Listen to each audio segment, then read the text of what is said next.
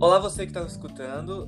Esse é o Fatoscast. Estamos aqui na terceira vez, terceiro episódio, falando sobre a lição da Escola Sabatina.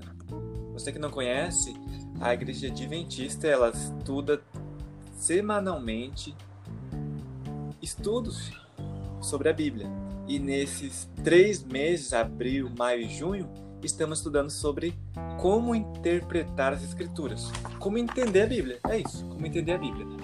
Já estamos no terceiro episódio, terceiro capítulo, e queremos hoje aprender um pouquinho mais sobre a visão que Jesus tinha e os apóstolos também acerca da Bíblia. Será que eles utilizavam a Bíblia? Será que eles liam? Será que era uh, próximo deles a, a Bíblia? Que tipo de Bíblia? Será que era a Bíblia revista Almeida, revista atualizada? Será que é a Bíblia do Martinho Lutero? Será que vamos vamos tentar entender isso? E eu chamei aqui um estudioso. O Rodrigo Silva, ele estava em Jerusalém, como sempre, então eu não consegui chamar ele. Então eu chamei alguém tão inteligente quanto, que é o Wesley. Wesley, queria que você se apresentasse para nós, quem você é, de onde vem, de cidade de onde está falando, essas coisas aí. Seu Instagram também. Uhum. Olá, pessoal, boa tarde. Agradeço muito aí a, a, a, humilde comparação, mas ainda tem que estudar ainda mais algumas, alguns pós-doutorados para chegar perto do, do Rodrigo Silva. Mas desde já agradeço aí o, o convite para a gente poder estar tá estudando aqui um pouco mais da Bíblia. Então, é, para quem não me conhece, meu nome é Wesley, é, eu sou nascido em São Paulo, cresci em Palmas, Tocantins, rodei a metade desse Brasil e atualmente eu estou morando aqui em Sinop, Mato Grosso. E eu, junto com a minha esposa, Ellen, a gente administra o, o IG literário Quem Lê Ganha Mais, onde a gente compartilha as nossas leituras e, e indicações de bons livros assim que a gente é, gosta, que a gente a, é, aprende bastante com eles. E além de livros, a Ellen também gosta bastante de cozinhar e ela também tem um, blog chamado é, Naturebices da Ellen para aqueles que gostam de uma alimentação mais nutritiva, vegetariana e acessível. Muito bem. Então, só para o povo procurar aí na, nas internets, é o Quem Lê Ganha Mais e o outro é Naturebices da Ellen. Isso aí, muito bem. Então, a gente nota que vocês gostam de estudar, né? É interessante que hoje, hoje tá fácil estudar. Hoje tem eh, graduações, eh, à distância, pós-graduação. Você paga ali um valor irrisório, eu nem sei o que significa irrisório, mas um valor pequeno e você consegue se formar, se graduar, você consegue muito conhecimento. Nós vivemos em um mundo maravilhoso, né? não é, Wesley? Que a gente tem praticamente todo o conhecimento na palma da nossa mão e os diplomas que a gente quiser, a gente pode alcançar bem diferente dos tempos de antigamente, né? Isso mesmo. Hoje a, a informação está muito acessível, ela é muito fácil. Então assim é, é muito rápido a gente conseguir buscar alguma informação, querer aprender alguma coisa. Antigamente era mais difícil, a informação ela, e, e ela chegava para um grupo seleto de pessoas. Hoje não, hoje ela está disponível para todas as pessoas. Isso. Então, esse negócio de informação é muito importante. Só que ela também tem seu lado ruim. E o lado ruim é que, às vezes, quem pensa demais, ou quem reflete demais, ou quem procura demais, acaba se perdendo. Nós vivemos hoje num mundo pós-moderno, num mundo que aprendeu muita coisa e que também aprendeu a questionar. Bom, questionar não é ruim, só que tem certas coisas que uh, começam a ficar bagunçado. Por exemplo, hoje a gente vive num mundo em que tudo tem que ser questionado e a palavra de Deus entrou nisso. A Bíblia hoje é muito questionada. Será realmente que ela é verdadeira? Será que ela é digna de confiança? Quem escreveu? Quem não escreveu? Né? E é complicado porque hoje a maioria só acredita vendo. Mas Bíblia não Deus não está preocupado com esse negócio do que quem acredita. Só acredita quem vê. A Bíblia ela é sobrenatural. A Bíblia não é um, um livro, um documento, algo desse tipo, né? E a gente precisa entender hoje como então uh, viver nesse contexto. A gente vai aprender algumas coisas hoje, Wesley. Como Jesus e os discípulos se relacionavam com a Bíblia. Qual uhum. era a Bíblia da época? E a gente vai entender um pouquinho mais alguns equívocos aí sobre esse ceticismo da Bíblia. Vamos à Bíblia, inclusive, né? A gente está aqui já, mas a Bíblia, a gente não falou da Bíblia. Mateus, Mateus 4,4. Se você tem aí, puder ler. Uhum. Vamos abrir aqui, Mateus 4,4, na minha versão aqui, que é a nova versão transformadora, diz o seguinte: Jesus, porém, respondeu: As Escrituras dizem: Uma pessoa não vive só de pão, mas de toda a palavra que vem da boca de Deus. Muito bem. O que ele quer dizer com isso, eh, Wesley? Então, aqui nesse, nesse episódio já começando o estudo da lição, ele está respondendo a uma das tentações que Satanás é, propôs para ele ali. Foi uma tentação, porque o que, que aconteceu na vida de Jesus? Quando ele, é, após seu batismo, que começou o ministério de Jesus, ele passou 40 dias no deserto, é, jejuando em oração ali, se preparando para o seu ministério, e após esses 40 dias, Satanás apareceu ali para ele para tentá-lo. E a primeira tentação foi referente à, à ênfase no apetite. Então, a, apelou para a propensão humana de autopreservação. A gente entende que Jesus ele é Deus, mas ele também era humano. E então a primeira tentação de Satanás foi referente a isso. E essa resposta okay. que a gente e essa resposta que a gente leu aqui foi referente a essa primeira, é, primeira tentação, que fala assim: ó, nem só de pão viverá o homem, mas de toda a palavra que sai da boca de Deus. Então, a, afirmando ali que não só o alimento material que a gente deve consumir, mas também devemos nos alimentar do alimento espiritual. E o que a gente tem hoje como alimento espiritual é a Bíblia. Então a gente Entendi. continua. Sim. Entendi então essa parte aí. E ela tá. Quem falou isso foi o próprio Jesus? É isso? É, nesse caso aqui, não. Ele é, fez uma citação clara de, de Moisés, lá no livro de Deuteronômios 8.3, quando Moisés estava ali falando para o povo referente ao maná, ele falou para o povo, é, da parte lá que não só de pão o povo de Israel ia viver, mas também de tudo aquilo que Deus ia dizer. Então, nesse momento, Jesus ele é, cita Moisés, ele cita parte da Escritura e ele traz para um contexto atual, é, mostrando que a Bíblia, ela na, na época de Jesus, ela era atual. Os, os escritos que eles tinham lá na época serviam para a época de Jesus também. Ok. Então, aqui é uma frase muito bonita. Está escrito. Existe até um programa da Igreja Adventista, né? Bem antigo, eu lembro que quando eu era pequeno, ainda sou hum. pequeno, mas quando a minha idade era menor que essa, eu escutava o Está Escrito, Fernando Iglesias, lá na Band. Ah, eu acho que eu tô entregando a minha idade aqui. E é bonito, está escrito eu escutava, está escrito. O que significa estar escrito? As escrituras estão dizendo, ou a Bíblia está dizendo. Jesus, uhum. então, Wesley, está querendo, tá querendo se defender de uma tentação do próprio Satanás. Ele está se baseando na própria palavra dele, na, nas próprias escrituras, é isso?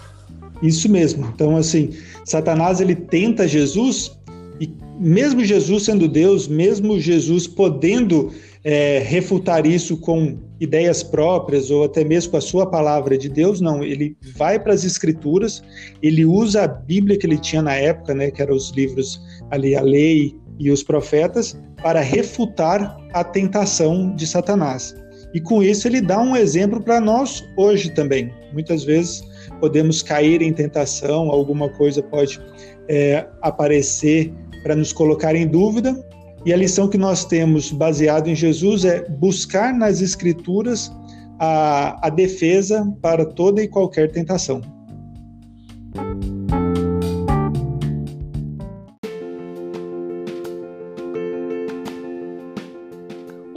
Vivemos num tempo em que, quando surgem problemas, nós recorremos à internet, a indiretas, a desabafar nas redes sociais, a pedir conselho para ti, a Gorete.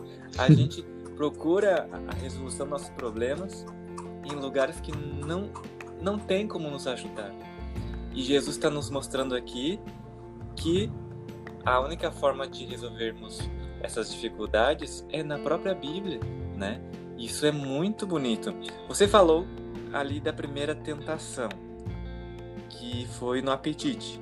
Qual foi a segunda tentação e como que ele se defendeu? Uhum.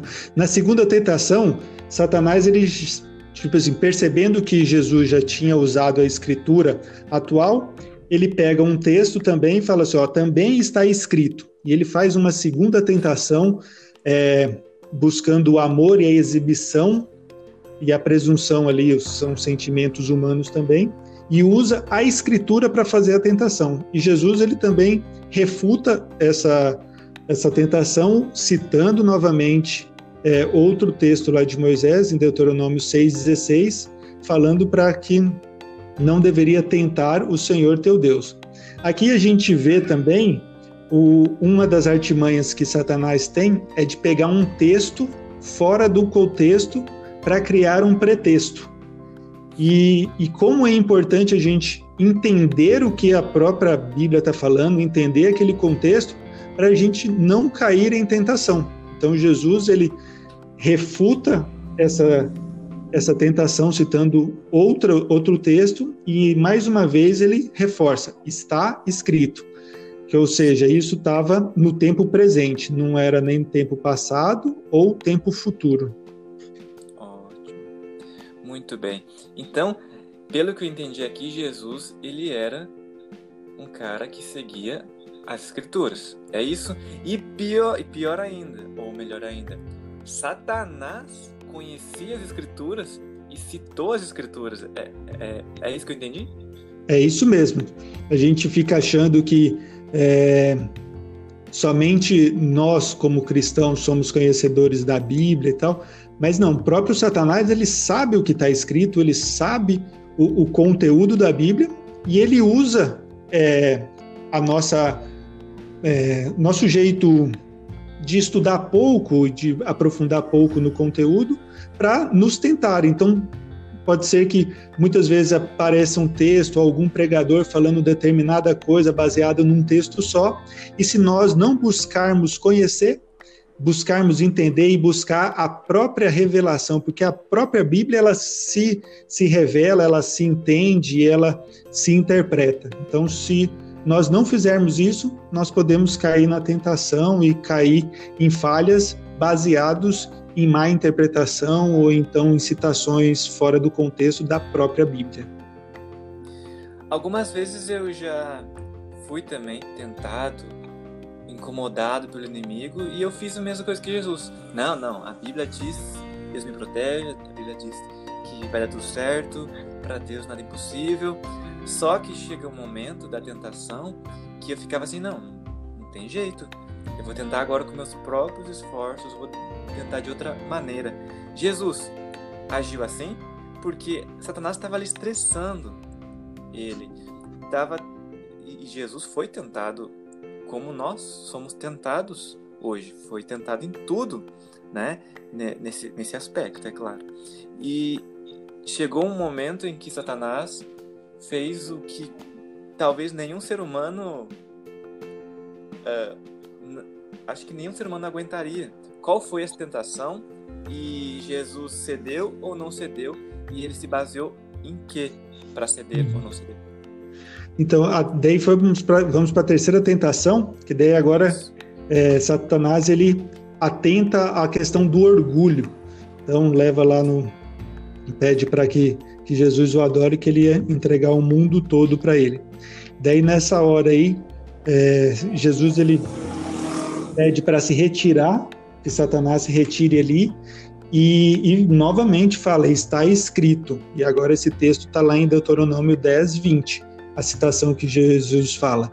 Então, nas três tentações, Jesus ele sempre respondeu com está escrito, e ele chegou no momento que ele pediu para afastar ali, é, pediu para ir longe, por quê? Porque ele estava tão apegado à parte da Bíblia, porque ele sabia que ele tinha essa autoridade, ele sabia que ele poderia é, resistir à tentação. E nós também, se nós estivermos cada vez mais apegados ao que a Bíblia diz, apegados a, ao que Deus tem nos falado, nós também podemos pedir e, e, e, e falar para que Satanás se afaste e Deus ele vai enviar seus anjos para nos proteger.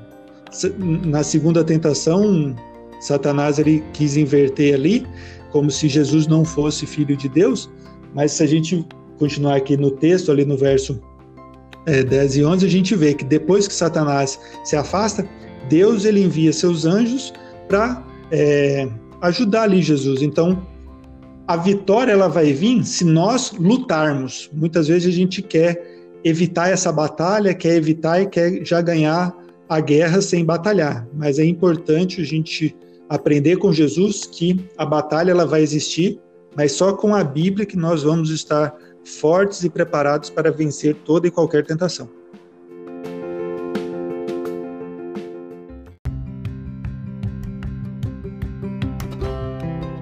Eu acho que já está claro, Jesus se utilizava sim da palavra dele mesmo, é engraçado, eu acho irônico. Jesus, ele utilizava as escrituras, a palavra de Deus, a palavra de Deus, e Jesus era o verbo, Jesus era a palavra. Isso é demais. Mas a gente precisa entender aqui se ele seguia também e como ele se relacionava com a lei. Porque naqueles tempos havia muito disso. Nós sabemos que haviam pelo menos três grupos. Se você puder falar os três grupos que existiam. E uhum. A, alguns deles eram exageradamente amáveis, entre aspas, em relação à lei era um amor tão grande que eles se esqueciam do próximo, das pessoas. Como Jesus então se relacionava com a lei uhum. e como Jesus entendia a lei, como que ele, ele, explicou ali, né? E eu queria que você falasse um pouco mais sobre isso. Uhum. Então, no tempo de Jesus existiam grupos de pessoas que eles eram é, como se nos dias de hoje eles tivessem a graduação da época. Então eles uhum. estudavam, é, aprendiam acerca da lei, e a lei, quando a gente fala aqui, seria para eles lá a Torá, o nosso Pentateuco, e os profetas, que a Bíblia lá para eles, é, o que a gente tem hoje como Antigo Testamento, ela é dividida em três partes, que é lei, profetas e os salmos. E esses grupos, eles tinham todo esse conhecimento. Então, o primeiro grupo aqui era dos fariseus, tinha um outro grupo dos saduceus. Esses dois grupos eles eram os mais é, preocupados com a questão da religião e a tradição judaica, e eles diferiam entre si por alguns pontos de interpretação. E a gente também tinha outros grupos lá, que eram os essênios e os zelotes. Eles também eram grupos que é, faziam de tudo para preservar a cultura judaica, mas aqui eles estavam mais preocupados com a parte política do que tanto a parte de, de religião. E só para ver como eles eram tão fissurados com a lei, eles já sabiam que parte da, das consequências que o povo de, de Israel sofreu foi por ter, não ter cumprido a lei ou por ter se desviado do caminho de Deus. E chegou na época de Jesus, quando ele viveu, existia cerca de 1521 regras para que o judeu ele não quebrasse o mandamento de guarda do sábado. Então assim, existiam leis para tudo. Então eles sabiam qual o tamanho da pedra que eles podiam carregar no dia de sábado. Então, se fosse uma pedra muito grande, provavelmente eles estariam cometendo ali o, o pecado de trabalho no sábado mas é, eles faziam tudo isso, eles tinham todo esse zelo, porque eles não queriam é, quebrar nenhum mandamento. Só que eles ficavam tanto, tanto na questão da, da tradição que eles acabaram não seguindo tanto o espírito da lei. E era aí que tinha muito embate entre esses grupos, fariseus e saduceus, com Jesus, porque eles ficavam muito na parte teórica e queria, porque queria saber é, para Jesus ali o que, que era importante, enquanto Jesus ele veio para mostrar qual que é o espírito da lei, qual que é a, a ideia da lei, qual que é a ênfase da lei. É, aqui na, na lição, a gente consegue ver um desses embates lá em Mateus, verso, capítulo 5, versos 15 a 17. Não, desculpa. É, lá em Mateus, capítulo 5, versos 17 a 20, a gente vê um desses embates onde Jesus está é, tá conversando com um dos fariseus lá e, e ele fala que não veio para revogar a lei ou os profetas, e sim para cumprir ou completar as escrituras. Então ele não veio. Peraí, Peraí então quer dizer. O que significa isso? A lei ou os profetas?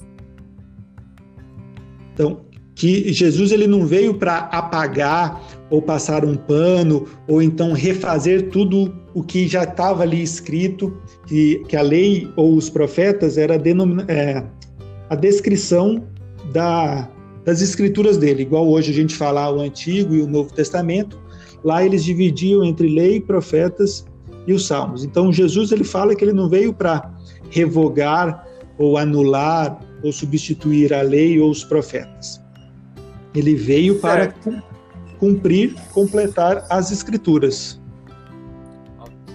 Então a gente já entendeu que Jesus não veio para abolir ele, essa relação com a lei. Eu entendi. Ele não veio para pagar para nada. Mas eu Isso. queria entender, Wesley, como ele encarava então o que para ele era lei. É, eu acho que em Mateus 22, 37 a 40, fala um pouquinho sobre isso. E eu hum. queria que você me dissesse o que, que ele fez ali. Ele. Já entendemos que ele não aboliu a lei, ok. Mas o que, que ele fez? Ele, abol... ele ampliou, ele explicou, ele adicionou, ele, ele tirou. O que, que ele fez com a lei nesse momento aqui do, do texto? Nessa, nesse, nesse, nesse texto aqui, Mateus 22, de 37 a 40, ele está tendo um diálogo ali com os com os especialistas da lei. Daí eles perguntam para Jesus o seguinte: qual que é o grande mandamento? Porque para eles é, era sempre muito importante ter esse, esse grande mandamento e queriam muito saber. E daí Jesus, ele novamente, ao invés de dar uma resposta de, de si próprio, algo novo, ou então algo que fosse da palavra de Jesus, ele cita as escrituras e Primeiro, ele cita Deuteronômio 6, 5, que diz que amarás a Deus sobre todas as coisas. E depois ele cita Levíticos 19, 18, que é amarás ao teu próximo como a ti mesmo. E no final aqui, no verso 40, ele fala o seguinte: ó, toda a lei e todas as exigências dos profetas se baseiam nesses dois mandamentos. Quais são os mandamentos? Que é amar a Deus sobre todas as coisas e amar ao próximo como a ti mesmo.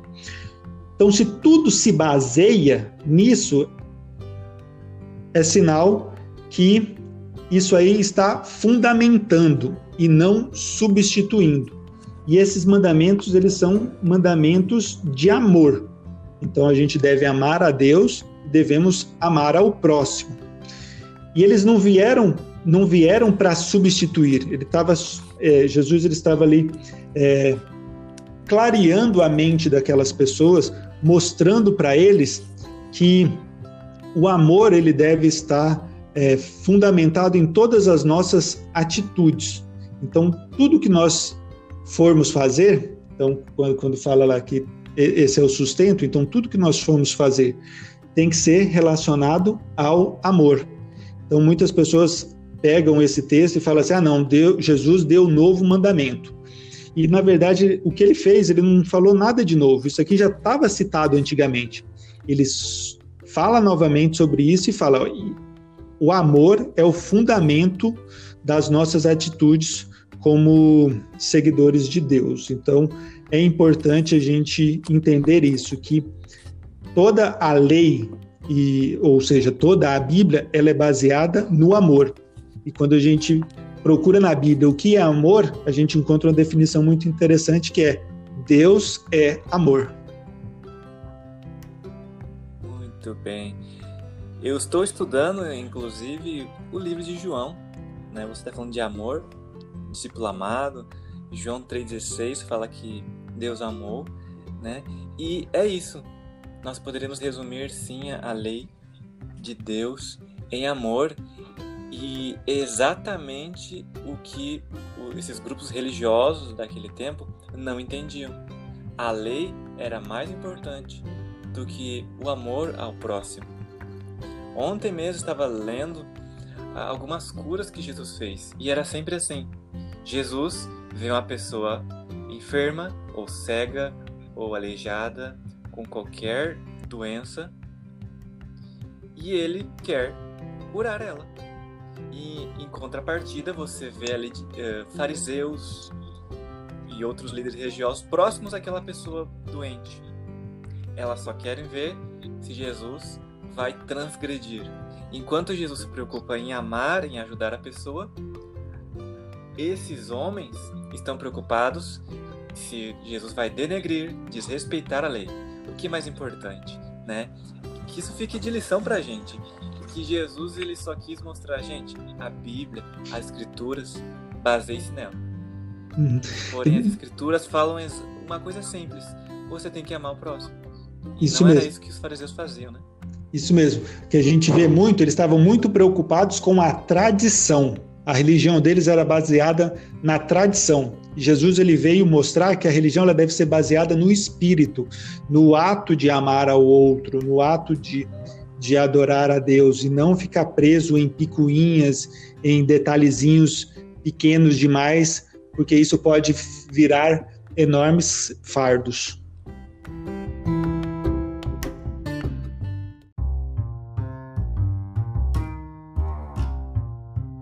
Mas eu queria saber, Wesley, eu sou um curioso, sou metido. Eu queria saber como era a Bíblia de Jesus. Eu só queria saber disso. Se ela era Almeida revisualizada, se ela era aquelas Thompson, Unitone, cara, era uma Andrews. Eu queria saber uh, qual, qual, era a versão que Jesus utilizava. Era a Bíblia da Mulher? É a Bíblia White? Não sei.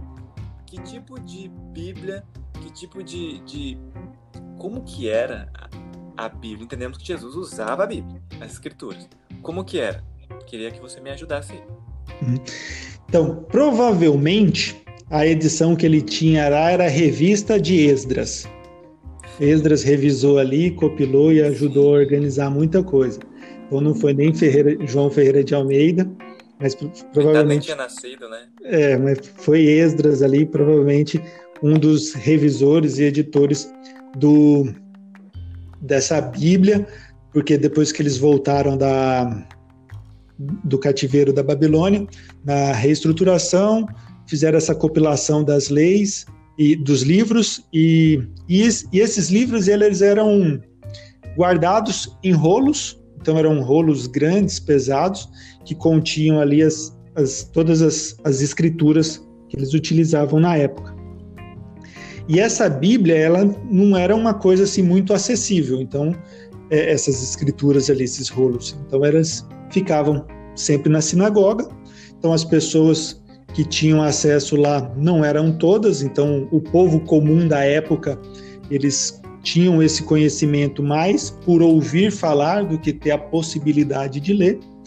Mas Jesus, como ele cresceu e, e sempre esteve ali na, na sinagoga, ele tinha todo esse conhecimento, tanto da leitura, então ele conseguia aprender e saber essas citações para é, utilizar em, nos, nos seus embates mas ele também tinha todo um conhecimento da profecia, dos profetas. Então, esses o, os livros proféticos, eles também estavam ali todos compilados, e ele tinha esse conhecimento e ele sabia que ele era, é, na, nas suas explicações e tudo, a, a, o cumprimento dessas profecias. Então, a Bíblia, ela estava em, rolo, em, em rolos, estava sempre na sinagoga, e, e era acessível a uma parcela da população.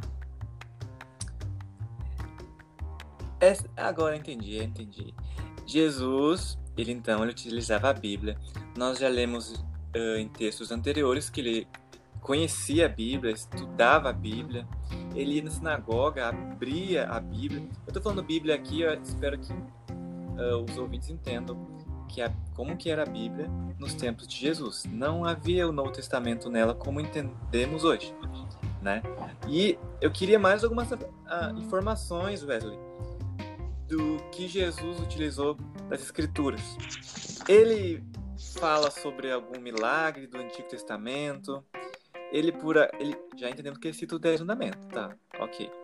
Ele falava alguma coisa a mais? Dá para entender que Jesus ele era um grande estudioso das escrituras, ele tinha ali? Dava para ver isso na, nas suas palavras? Então, se a gente lê os evangelhos, é, toda a pregação ali de Jesus, tudo que ele falou, ele sempre esteve baseado na Bíblia que ele tinha da época, que era o, o nosso Antigo Testamento.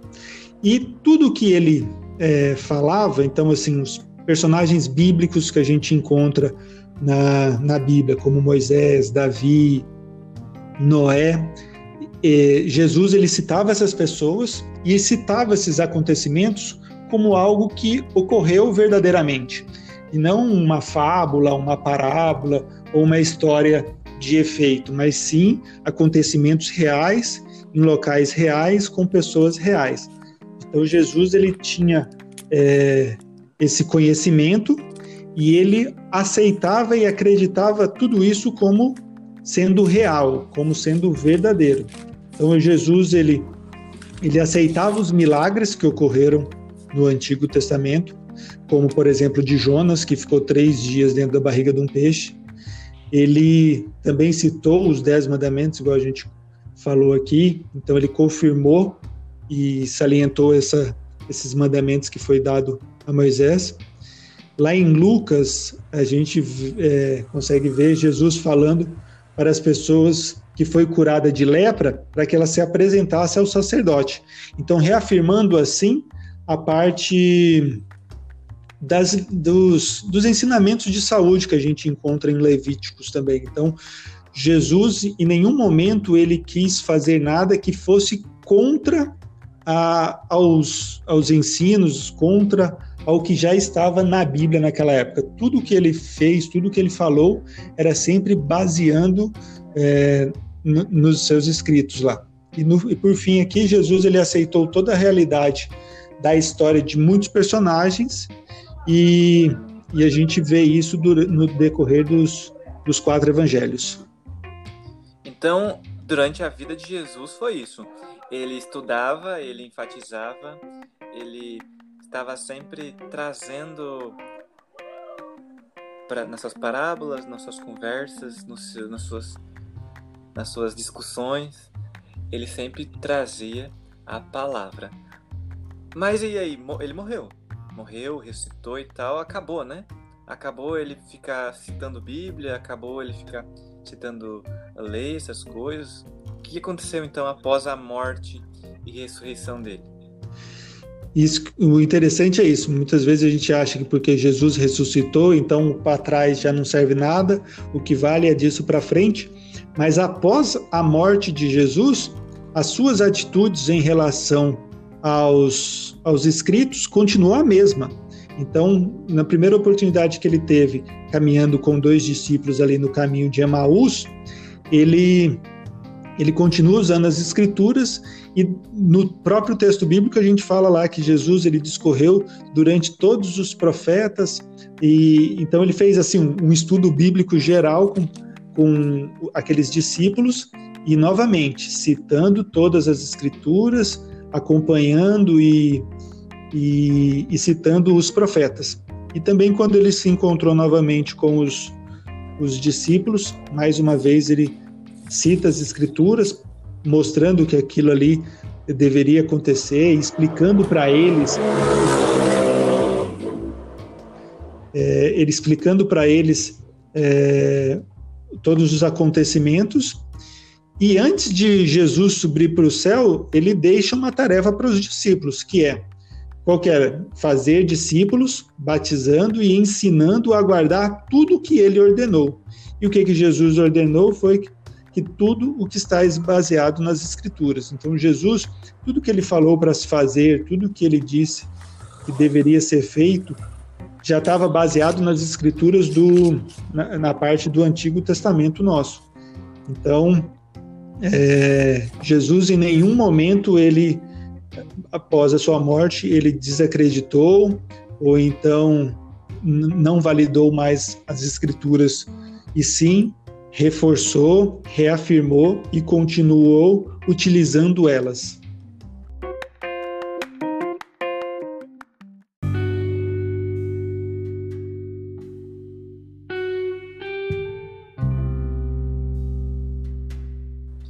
Entendemos aqui então, Wesley, que Jesus, ele não, não tem, né? Inquestionável, né? Não vem, não venha me dizer que Jesus ele não se utilizava da Bíblia, ele não vivia a Bíblia. Não, não tem, já entendemos isso. Nem morrendo, isso mudou. E nem ressuscitando, Jesus foi para o céu, já, nós já sabemos. Mas ele continuou falando sobre as Escrituras. Parece que é uma coisa que devemos seguir em frente, né? Então, parece que é uma coisa que devemos seguir em frente. A pergunta é: e os apóstolos? A gente está falando muito de Jesus aqui, mas não sabe se de fato os apóstolos seguiram. Né? A gente sabe que os apóstolos eram meio ah, linguajar de comportagem. Eles eram meio pica-fumo, sabe? Será mesmo que eles, após tudo isso acontecer, eles agora se utilizaram do Antigo Testamento? Então, quando a gente agora vai para os outros livros do, do Novo Testamento nosso aqui, para ver essa questão de como que os apóstolos, como que eles continuaram após a, a ascensão de Jesus aos céus, nós conseguimos ver que eles continuaram agindo da mesma forma que Jesus agia. Eles continuaram citando as Escrituras, eles continuaram utilizando elas como fonte de, de verdade. E um estudioso aqui, Otto Piper, da Universidade de Princeton, ele listou no, no Novo Testamento 2.688 citações referente ao Antigo Testamento nosso. Então, dessas citações, 400 são do livro de Isaías, 370 do livro de Salmos e 220 do livro de Êxodo.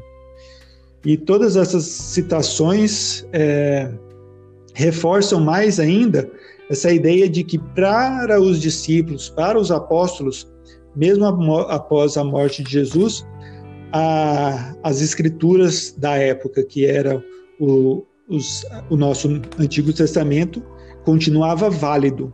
E tanto Paulo, depois é, refere-se ao Antigo Testamento como Sagradas Escrituras, e o próprio Pedro, depois, ele cita também que o, os, os, as cartas de Paulo também é, podiam ser consideradas como escrituras. Então, ele já começou a somar com o que eles tinham na época, e, ao invés de deles substituírem ou falar, não, o que ficou para trás já não vale mais nada.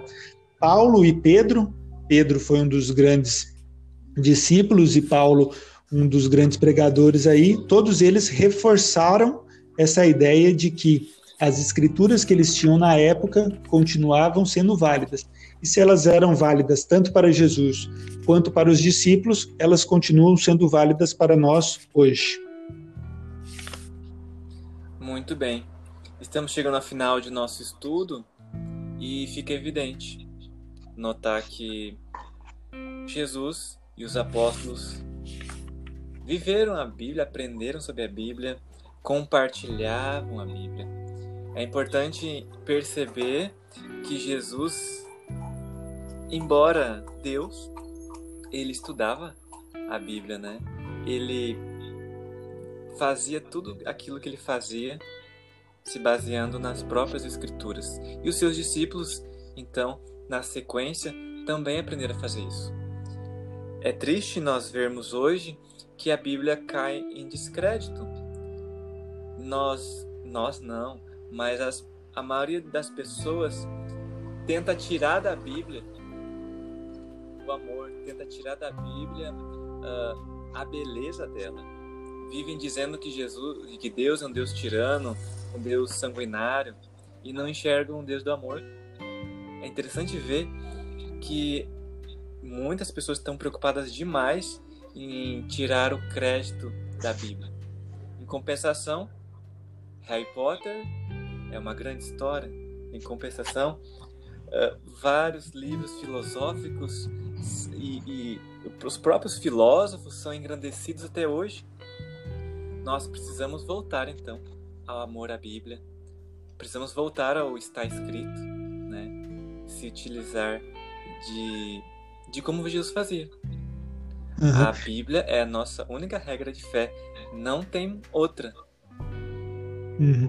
Então, nós, como queremos seguir a Jesus, fazer o, o mesmo que ele fazia, não podemos olhar para a Bíblia e fazer a nossa própria interpretação, buscar o que nós entendemos, e sim aceitar o que ela tem para nós e, e, entender que ela é um, é um livro que é a encarnação da palavra de Deus em, em papel aqui para nós podermos ler, podermos pesquisar e podermos ouvir a voz de Deus. Se entendemos que a Bíblia foi inspirada, e 2 Timóteo 3,16 diz que toda a Bíblia, toda a palavra foi inspirada por Deus, e também ela é útil para corrigir, para ensinar, que possamos então deixar que isso aconteça na nossa vida, né? nós Wesley ele sabe mais do que eu que existem muitos livros e o Wesley lê muito livro e ele sabe que existem uma quantidade infindável de livros de autoajuda, coaches e hoje cada vez surge mais coisa, não vou dizer porcaria, embora eu esteja pensando, mas surge tanta coisa para nos dar a resposta aos nossos anseios mas a resposta já foi dada, né? A resposta já foi dada antes da criação do mundo, a resposta foi dada a, a Deus deixar enviar o seu filho, a resposta foi dada na cruz, e a resposta está na nossa mão, na palavra de Deus, que a gente possa em momentos de nossa vida, vivemos em momento, um momento difícil, né, Wesley, em que tá todo mundo preocupado, todo mundo em casa, todo mundo não sei o que vai acontecer, mas se você está com a Bíblia na tua mão e se você lê ela, você não está preocupado. Você está esperançoso, você está contente, porque, como diria uma música, o rei vem vindo, né? A Bíblia é clara, sempre nos afirmou que ele voltaria. E agora não é hora de preocupação, é hora de estarmos prontos e nos apegarmos cada vez mais ao que a Bíblia diz e viver o que a Bíblia diz. Não adianta de nada a gente pegar a Bíblia e não viver. A Bíblia não é um amuleto da sorte. A Bíblia, ela é viva. Assim como a palavra é viva, assim como Jesus é vivo. Sim. Eu queria, Wesley, que você deixasse também uma, uma frase, um, um conselho aos nossos amigos que estão nos escutando hoje. Talvez muitos deles faz algum tempinho o fato adventistas ele tem um público bastante jovem, bastante adolescente. Talvez alguns desses não tenham mais aquele desejo por ler a Bíblia, aquele amor, não tem mais aquele ânimo. De manhã não é a Bíblia a primeira coisa que eles leem. À noite também não. Quando eles estão tristes, sofrendo, ansiedade, depressão, essas coisas desse século, eles não recorrem a quem devem recorrer. Então, qual é o conselho que você daria a, a quem nos ouve hoje? como a gente tem já acompanhado nessa, nesses estudos, a gente já viu a questão da, da origem da Bíblia, de como que ela foi inspirada, e a gente viu que o nosso maior exemplo, que é Jesus Cristo, ele utilizava-se da Bíblia para tudo na vida dele. Nós temos nossas dificuldades, nós temos nossas lutas diárias e muitas vezes a gente acaba não dando tempo muito para a Bíblia. Mas saiba que dentro dela a gente consegue encontrar respostas para tudo. Está é, com dúvida na questão de finanças? Livro de Provérbios tem muita coisa para nos instruir. Está com dúvida de relacionamento? Livro de João, parte de amor ali, a gente consegue encontrar muito, muita resposta sobre isso. Está triste? Tem livro de Salmos para poder nos alegrar. Então a Bíblia ela é completa e ela pode nos ajudar em tudo. É claro que tem algumas partes que podem ser até cansativas, por exemplo, livro de crônicas, ou até mesmo livro de números, mas todos eles estão compostos num exemplar único que ele serve para nos instruir e nos fortalecer é, nessa caminhada cristã.